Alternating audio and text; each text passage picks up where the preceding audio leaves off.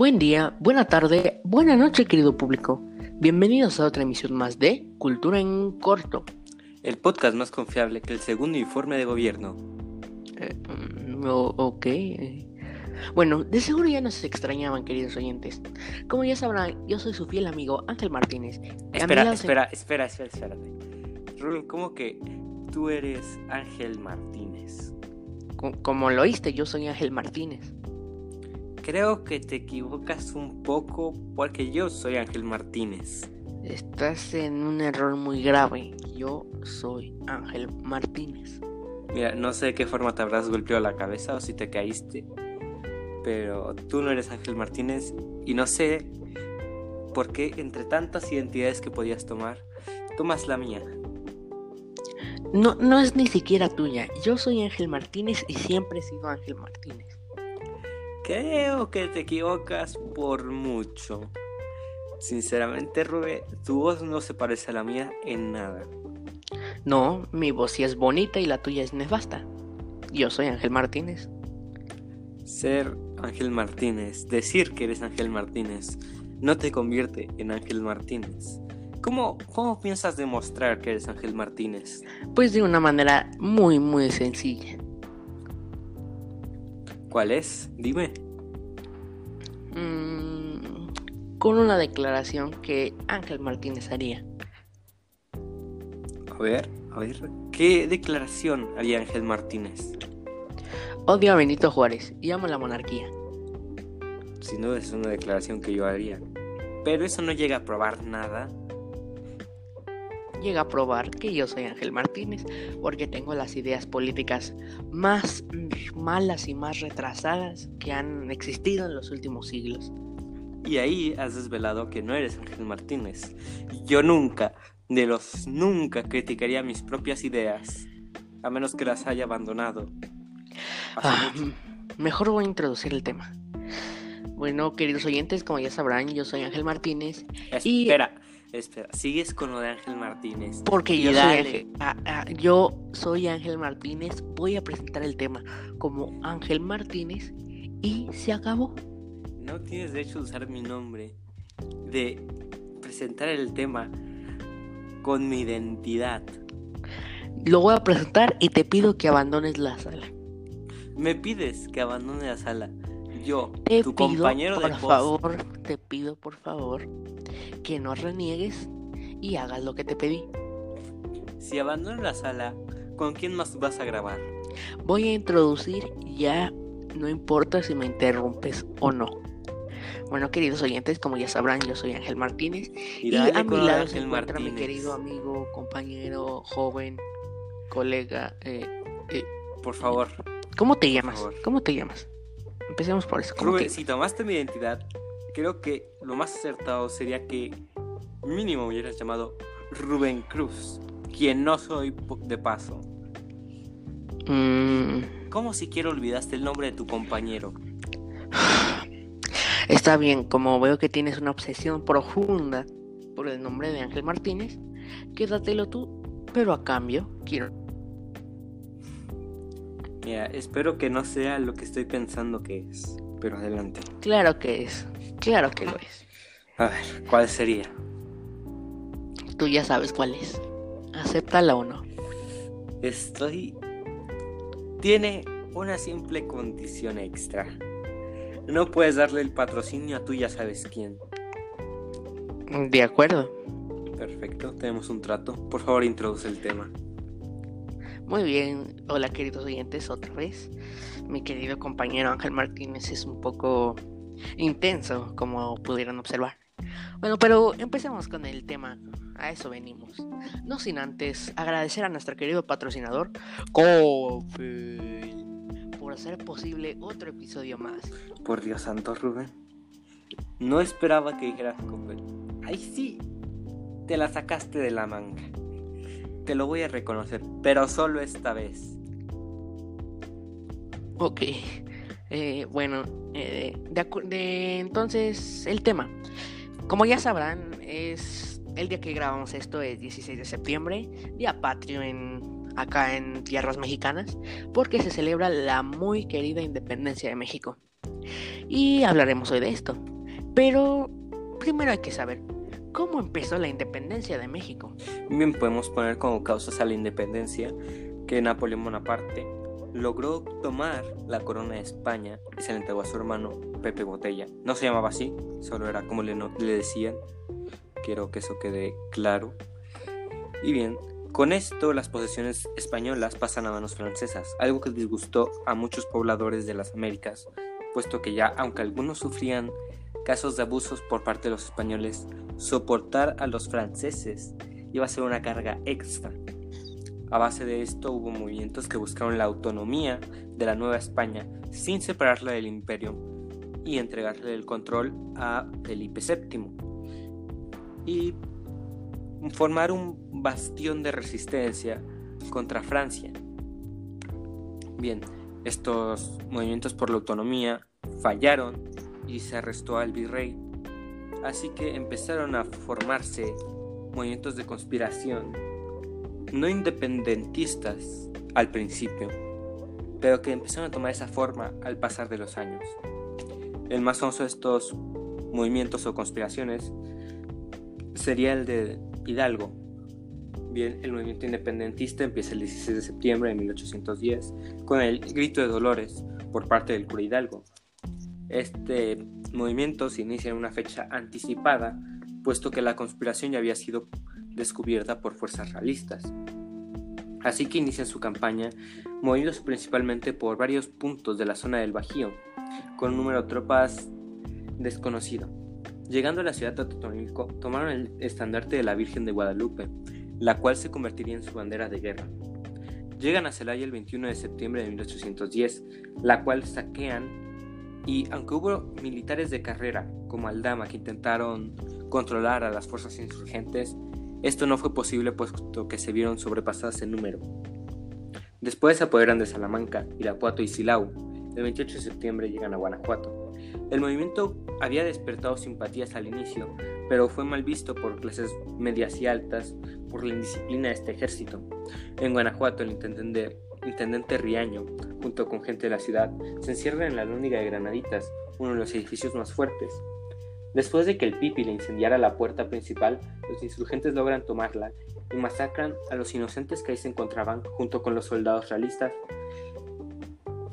Guanajuato también es saqueado, pero esto para hasta que el cura Hidalgo anuncia condena de muerte para los responsables de este tipo de actos.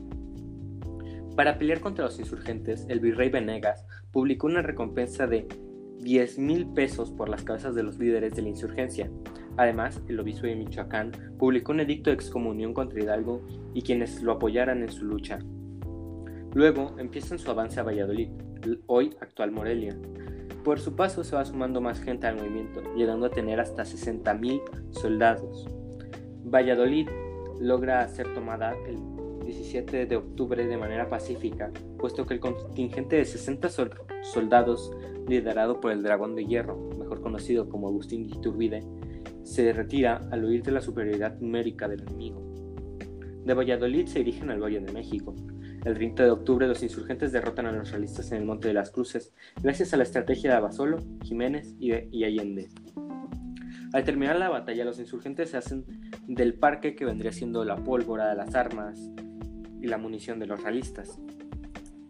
Después de una fallida negociación de los insurgentes para conseguir la capitulación del virrey, que se niega a ceder, puesto que venían tropas de apoyo de España, Hidalgo opta por volver a Valladolid, decisión que tensa un poco más su relación con Allende y causa la deserción de la mitad de la tropa. En el camino a Valladolid son interceptados por Félix María Calleja en Aculco. Los insurgentes son derrotados. Aquí los insurgentes se dividen en dos partes, los que siguen Allende y marchan a Guanajuato, siendo estos la mayoría, y el resto que seguirá a Hidalgo a Valladolid. En Guanajuato, Allende es derrotado por Calleja y Flon, de aquí, Allende logra escapar y se reúne San Luis Potosí con Abasolo y Aldama. Luego estos tres se reunirán con Hidalgo que se dirigió a Guadalajara después de cambiar de idea, teniendo la intención de conformar un órgano de gobierno, por lo cual nombra a Ignacio López Rayón como ministro de Estado y a José María Chico como ministro de Justicia. Con la inminente llegada de los realistas a Guadalajara, se forma una junta de guerra. Aquí se propuso que Ruperto Mier saliera a detener a los realistas. Sin embargo, Mier fue, fue derrotado en Urepetiro por el regimiento Pedro Celestino Negrete, siendo así que deciden fortificar el puente Calderón, encontrándose ahí con el contingente realista.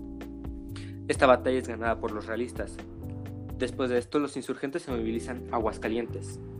En Pabellón, Hidalgo es relevado de su cargo y Allende conduce a la tropa al norte para unirse con José María Jiménez, que había tomado Saltillo después de la batalla de Agua Nueva. Con esto buscaban conseguir el apoyo de las provincias septentrionales de Nueva España y de Estados Unidos. Ignacio López Rayón es nombrado jefe de la insurgencia, volviendo con parte de la tropa a Michoacán. El 21 de marzo de 1811 fueron capturados en Acatita de Baján, hoy la actual Coahuila, Hidalgo, Allende, Aldama y Jiménez, junto con otros insurgentes más. Ya presos, fueron pasados por las armas, o sea, fusilados. Volviendo con Rayón. Rayón, que se dirigía a Michoacán, derrota a los realistas en Puerto de Piñones y en Zacatecas. Rayón busca seguir con los planes de crear un congreso para que gobernase en nombre de Fernando VII, que estaba prisionero en Francia. Expresando esto, entregan una carta a Calleja, que, aunque les ofreció indultos, perdón, niega la posibilidad de negociaciones con los insurgentes. Rayón parte a Aguascalientes, perseguido por los realistas.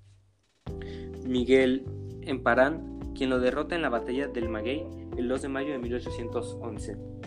Rayón inicia una guerra de guerrillas, distribuyendo a José Antonio Torres en Pátzcuaro y Uruapan, al padre Navarrete en Zacapura, a Manuel Muñiz en Tacámbaro, a Luna en Acámbaro y Jerécuaro, mientras él se instaló los primeros días en Zitácuaro.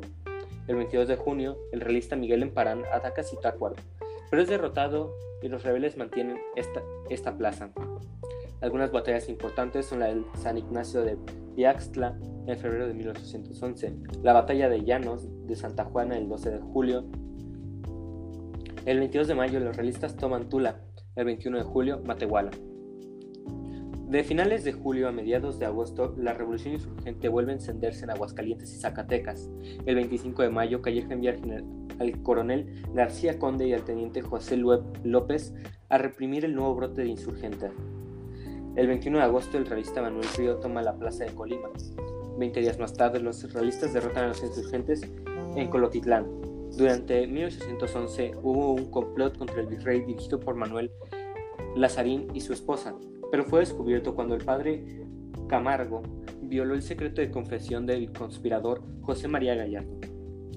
Morelos, por lo tanto, emprendió su campaña por Petatlán, Tepán, Atoyac, Coyuca, el puerto de Acapulco, una posición que no logró tomar, Chichihualco. Por este camino se le fueron uniendo mucha gente como Vicente Guerrero o Juan José Publo. Morelos continuó por Chautla. El 10 de diciembre entra en Izuca, hoy Izucar de Matamoros. El 17 de septiembre, en El Calvario, derrota a los realistas. En los primeros días de 1812, el realista Rosendo Polier derrota a los insurgentes en la batalla de Tecualoya. Pero el 22 de enero, Morelos, que reforzó sus tropas, lo logra vencer en la batalla de Tenancingo. El 9 de febrero conquistó la villa de Cautla. Cautla sería sitiada 72 días hasta el 2 de mayo, cuando los insurgentes rompen este sitio y logran evacuar la ciudad. Nuevas fuerzas insurgentes se levantan en Chalchichomula, Huamantla, Atlixcalco, Tepeaca, Tehuacán que fueron combatidas por el brigadier realista Olazabal. Mientras tanto, en Yotepec, Valerio Trujano fue atacado desde el 5 de abril durante el sitio de Huapán por el realista José María de Regules. Morelos, informado de la situación de Trujano, acude a su apoyo y logra romper el sitio el 24 de julio.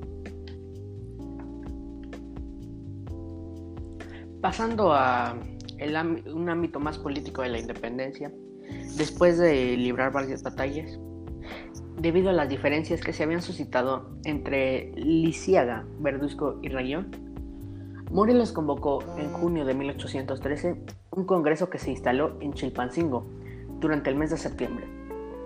Para tal objetivo se nombraron diputados a Ignacio López Rayón por Guadalajara, a José Sixto Verduzco por Michoacán, a José María Lisiaga por Guanajuato, a Andrés Quintana Roo por Puebla, a Carlos María de Bustamante por México, a José María Cos por Veracruz, a José María Murgía por Oaxaca, a José Manuel de Herrera por Tecpan y como secretarios a Cornelio Ortiz de Zárate y Carlos Enrique Castillo. El 14 de septiembre se dio inicio a la primera sesión del Congreso de Chilpancingo o Congreso de Anáhuac, cuyo nombre oficial fue este, donde Morelos hizo leer a su secretario, Juan Nepomuceno Rosains, los sentimientos de la nación.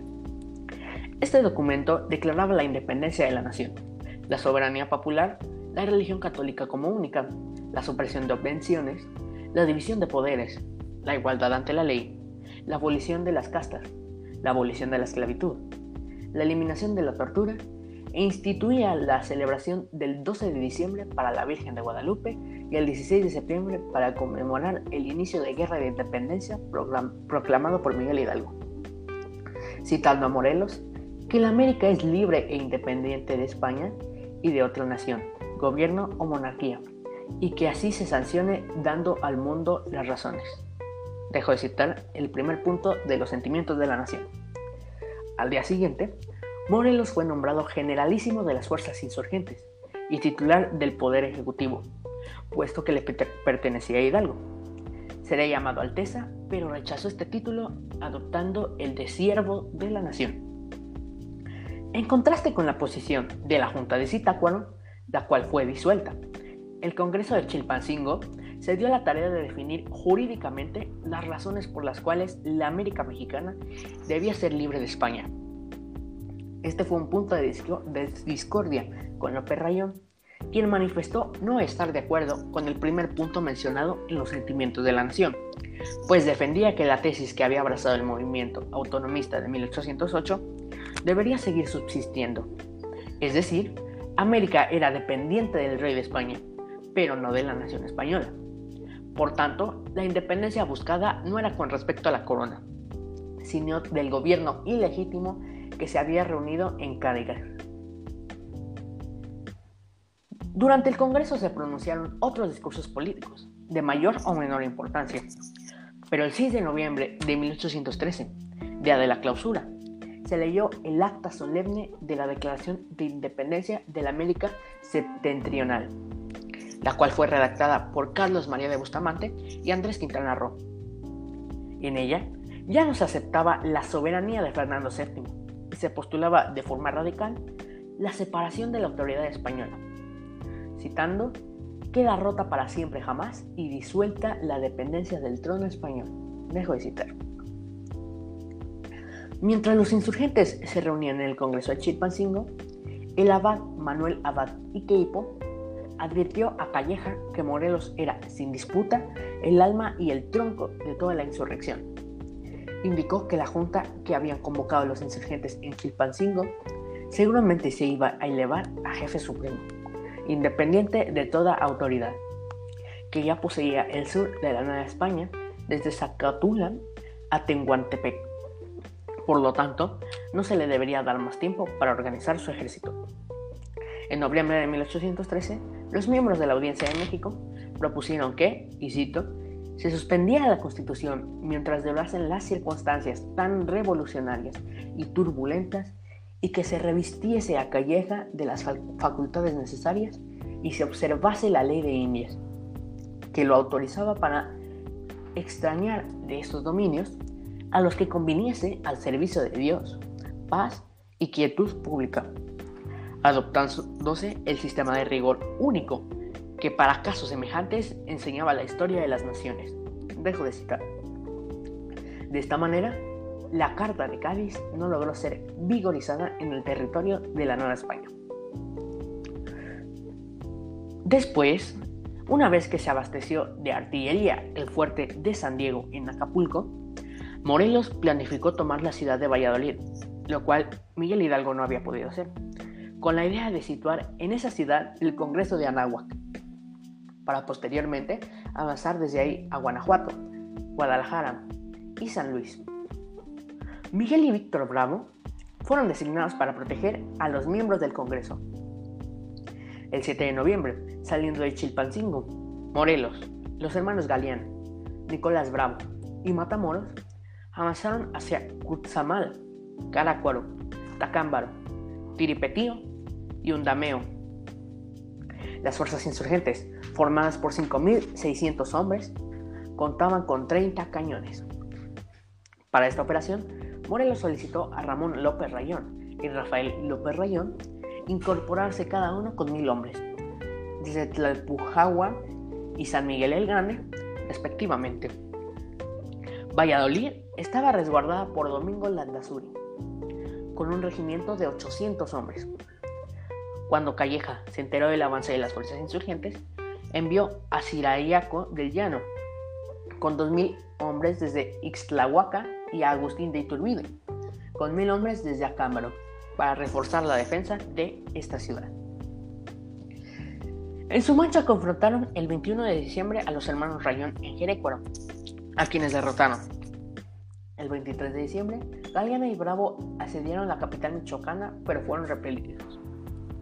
La noche siguiente, el campamento principal de los insurgentes fue sorpresivamente atacado por las fuerzas de Iturbide y del Llano, dando inicio a la batalla de las Lomas de Santa María. El padre Navarrete, al mando de su división, acudió al lugar para apoyar el inesperado ataque los realistas se retiraron y las tropas insurgentes confundidas continuaron combatiendo entre sí, diezmándose. La derrota infligida por los realistas frustró los planes de Morelos y marcó el inicio del ocaso de sus campañas.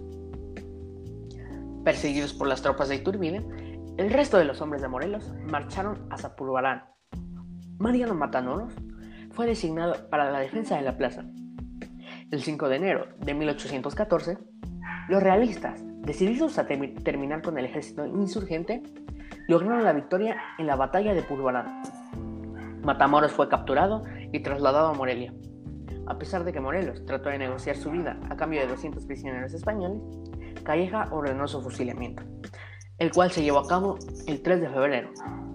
Morelos se dirigió a Cuyuca, hoy de Catalán, y a Juchitlán, en donde nombró a Rosáez como su segundo jefe militar, tras la pérdida de Matamoros.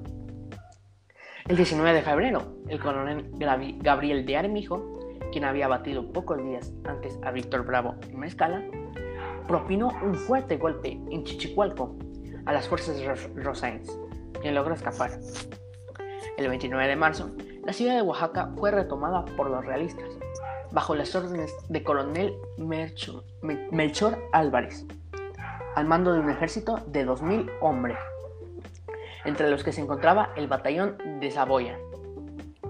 Todas estas derrotas fueron criticadas por los hermanos Rayón, que culpó a Rosains por su incapacidad estratégica. A partir de entonces, los dos comandantes insurgentes se enemistaron. López Rayón marchó a Zongolica y Rosains a Jamapa fueron acechados por el coronel, realista Francisco Evia desde Orizaba. El 15 de marzo, Miguel Bravo fue capturado en Chile por el coronel Félix de la Madrid. Se le trasladó a Puebla y fue ejecutado ahí un mes después. Morelos, Pablo y Hermenegildo Galeana viajaron al fuerte de San Diego con el objetivo de desmantelar la artillería e inutilizar los cañones de grueso calibre. Fueron perseguidos por Gabriel de Armijo quien los forzó a huir el 11 de abril. Una escaramuza en pie de la cuesta con el coronel insurgente Juan Álvarez permitió a los hermanos Galeana y a Morelos salir del puerto.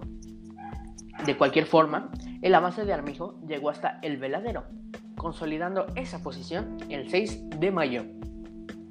Mientras tanto, en la provincia de México, el insurgente José Francisco Osorno derrotó al teniente José el Toro, logrando atacar Tulancingo y burlando a las fuerzas virreinales por los llanos de Afán. Ramón López Rayón y Epitacio Sánchez, después de la derrota de Pulvarán, debieron refugiarse en la sierra de Zitácuaro, y Benedicto López tuvo que escapar a Zacapu, al ser asediado por el coronel realista José Antonio Adrade. El 25 de junio, el teniente coronel Fernández de Avilés venció a Hermenegildo Galeana en las cercanías de Coyuca, hoy de Benítez. Galeana fue herido de muerte por el soldado Joaquín de León y su cabeza fue colocada en una ceiba en la plaza del pueblo. las desavenencias entre los insurgentes fueron incrementándose. Ignacio López Rayón, después de ser derrotado en Omialco, en lugar de unirse a Rosales, prefirió dirigirse a Zacatlán para construir cañones con la ayuda del platero Alconero. Pero los hermanos Mier y Terán lo abandonaron en Tecamachalco. A finales de mayo, Rosales se dirigió a la carretera de Jalapa a Orizaba, en donde José Antonio Martínez se había posicionado para cobrar peaje a las caravanas realistas. Debido a que este último era fiel a López Rayón, Rosales decidió liquidarlo para después designar a Juan Pablo Anaya y Guadalupe Victoria como encargados de la misma zona. El 20 de junio desembarcó en Nautla el general francés Jean-Joseph Amable Humbert, quien dijo venir en representación de los Estados Unidos para apoyar a los insurgentes. López Rayón, entusiasmado, informó al Congreso de Anáhuac, pero Rosales se le adelantó, designado a Anaya a la misión de embarcarse junto con el francés hacia Nueva Orleans. En ese lugar se preparó una expedición con la ayuda de José Álvarez de Toledo y Dubois, pero esta nunca se llevó a cabo, al ser impedida por órdenes del presidente James Madison. Las dimensiones y los enfrentamientos armados entre López Rayón y Rosales aumentaron por dicho incidente. En Silacayuapan, en un enfrentamiento entre José Herrera, quien era fiel a los López Rayón, y Ramón Sesma, quien era fiel a Rosales, fue detenido por Manuel Mier y Terán, quien logró reconciliarlos para hacer frente al coronel realista Melchor Álvarez. Los insurgentes rechazaron con éxito el ataque, tomando las localidades de Tepozcolula, Tlaxquiaco y Yanhuitlán. Mientras tanto, los miembros del Congreso de Anáhuac fueron forzados a escapar de Uruapan por el realista Pedro Celestino Negrete para así situarse en Apatzingán. Después de que el Congreso de Anáhuac declarara la constitución de Apatzingán, se retiraron al Cerro del Copón. Mientras tanto, Iturbide incursionó sin éxito en Michoacán en busca de los miembros de este Congreso. Al retirarse, pasó por Pátzcuaro, en donde aprendió a Bernardo Abarca y lo mandó a fusilar en Tzintzuntzán. Para vengar la muerte de este último, el doctor José María Cos tomó las armas, uniéndose a los grupos insurgentes de Vargas y Carvajal. Sin embargo, violaba el artículo constitucional que prohibía a los miembros del Ejecutivo realizar estas acciones. El Congreso lo conminó a regresar a su puesto, pero lejos de obedecer, el doctor publicó en Zacapu un manifiesto expresando su inconformidad al respecto de las políticas adoptadas por dicho organismo, entre ellas la de que sus miembros no habían sido elegidos de forma popular y que estos buscaban ayuda militar en el extranjero comprometiendo a la religión y a la honra nacional. Por otra parte, declaró que los congresistas habían maniatado a los jefes militares insurgentes, cuestionando a cada paso sus acciones consecuencia, el Congreso ordenó a José María Morelos arrestarlo.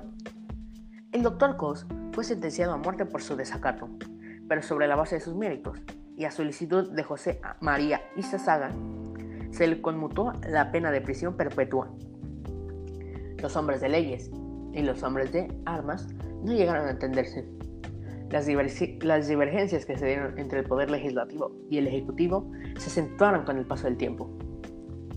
En Puebla, el 14 de julio de 1815, Morelos dirigió una carta al presidente de Estados Unidos, James Madison, solicitándole el reconocimiento de independencia y el beneplácito para el recibimiento de un embajador enviado por los insurgentes. Los miembros del Congreso consideraron que no se encontraban seguros en Michoacán, debido al asedio que sufrían constantemente. Adicionalmente, esperaban recibir noticias de José Manuel Herrera, quien había sido enviado a los Estados Unidos como ministro plenipotenciario. Por estas razones, decidieron trasladarse a Tehuacán. A manera de previsión política, nombraron una junta subalterna de gobierno para ejercer acción en las provincias occidentales de Texas. El 29 de septiembre de 1815, el Congreso salió de Uruapan. Morelos planeó la protección de la expedición, dispuso que Nicolás Bravo se situara en Huetamo, Paragas en Tenancingo, Guerrero en Temalaca y designó a José María Lobato como escolta del Congreso. Al enterarse de este traslado, Félix María Calleja designó al teniente coronel Manuel de la Concha para interceptar la caravana. El 5 de septiembre, en una avanzada, Morelos, Lobato y Bravo enfrentaron a las fuerzas realistas en la batalla de Temalca. Los congresistas pudieron evadirse del lugar, pero durante la acción de Morelos fue aprendido por el ex insurgente Matías Carrasco. Nicolás Bravo se puso al frente del resto de la tropa, pero los diputados le quitaron el mando militar. Manuel Mier y Terán tomó la decisión de disolver el Congreso de Anáhuac bajo los mismos argumentos que había empleado el doctor Cus. Esta decisión solamente fue apoyada con reservas por Francisco Sordo, quien se encontraba en Apán. Nicolás Bravo, enfadado por esta determinación, se dirigió a Veracruz. Guadalupe Victoria se trasladó a Juchitlán y Vicente Guerrero a Acatlán. Morelos fue llevado a la Ciudad de México. El 27 de noviembre, el Tribunal de la Inquisición lo declaró hereje formal negativo, autor de herejes, perseguidor y perturbador de los santos sacramentos, cismático, lascivo, hipócrita, enemigo irreconciliable del cristianismo, traidor a Dios, traidor a Dios, al rey y al papa. El obispo de Oaxaca, Antonio Vergosa y Jordán, realizó la degradación canónica. Por órdenes del virrey Calleja, el 22 de diciembre de 1815, Morelos fue fusilado en San Cristóbal de Catepec, terminando así la segunda etapa de la independencia. Después de oír los inicios y cómo iba cayendo los insurgentes, nos damos cuenta que eh, una festividad que se celebra el día de hoy, 16 de septiembre, eh, fue muy larga, tuvo un proceso extenso para lograrse consolidar como lo que es ahora, con muchas pérdidas y con ciertas llamadas de auxilio hacia el extranjero. Pero aún así, estamos donde hoy estamos y el resto de la, de la historia de la independencia se las contaremos en una segunda parte. Ángel, ¿algo que quieras agregar? Pues creo que mi único pensamiento es que Morelos, siendo alguna, fue un luchador de la fe que tristemente quedó excomulgado de la iglesia, a la cual pensaba entregarle el país a la religión católica, algo que respeto mucho sin duda. Y no, sé, tal vez debería ser, tal vez no un mártir, pero sí recordado por nosotros y sus principios e ideales por muchos, puesto que son muy posibles bases de una nueva, de un nuevo México que mejore y crezca. Y creo que esto sería todo por mi parte, Rubén. Estoy completamente de acuerdo con tu opinión. Eh, y con esta hermosa historia, un poco triste, un poco polémica, se podría decir, eh, Ángel Martínez y yo nos despedimos. No sin antes agradecerles por todo este apoyo que nos han brindado y gracias a esto se vienen cosas muy grandes, proyectos muy grandes que serán anunciados en el episodio del viernes. Esperemos les haya gustado. El episodio del viernes será la segunda parte de la independencia. Pásenla bien este día patrio eh, pásenla con su familia y siempre recuerden a los héroes que nos hicieron estar aquí. Esto fue Cultura en Corto.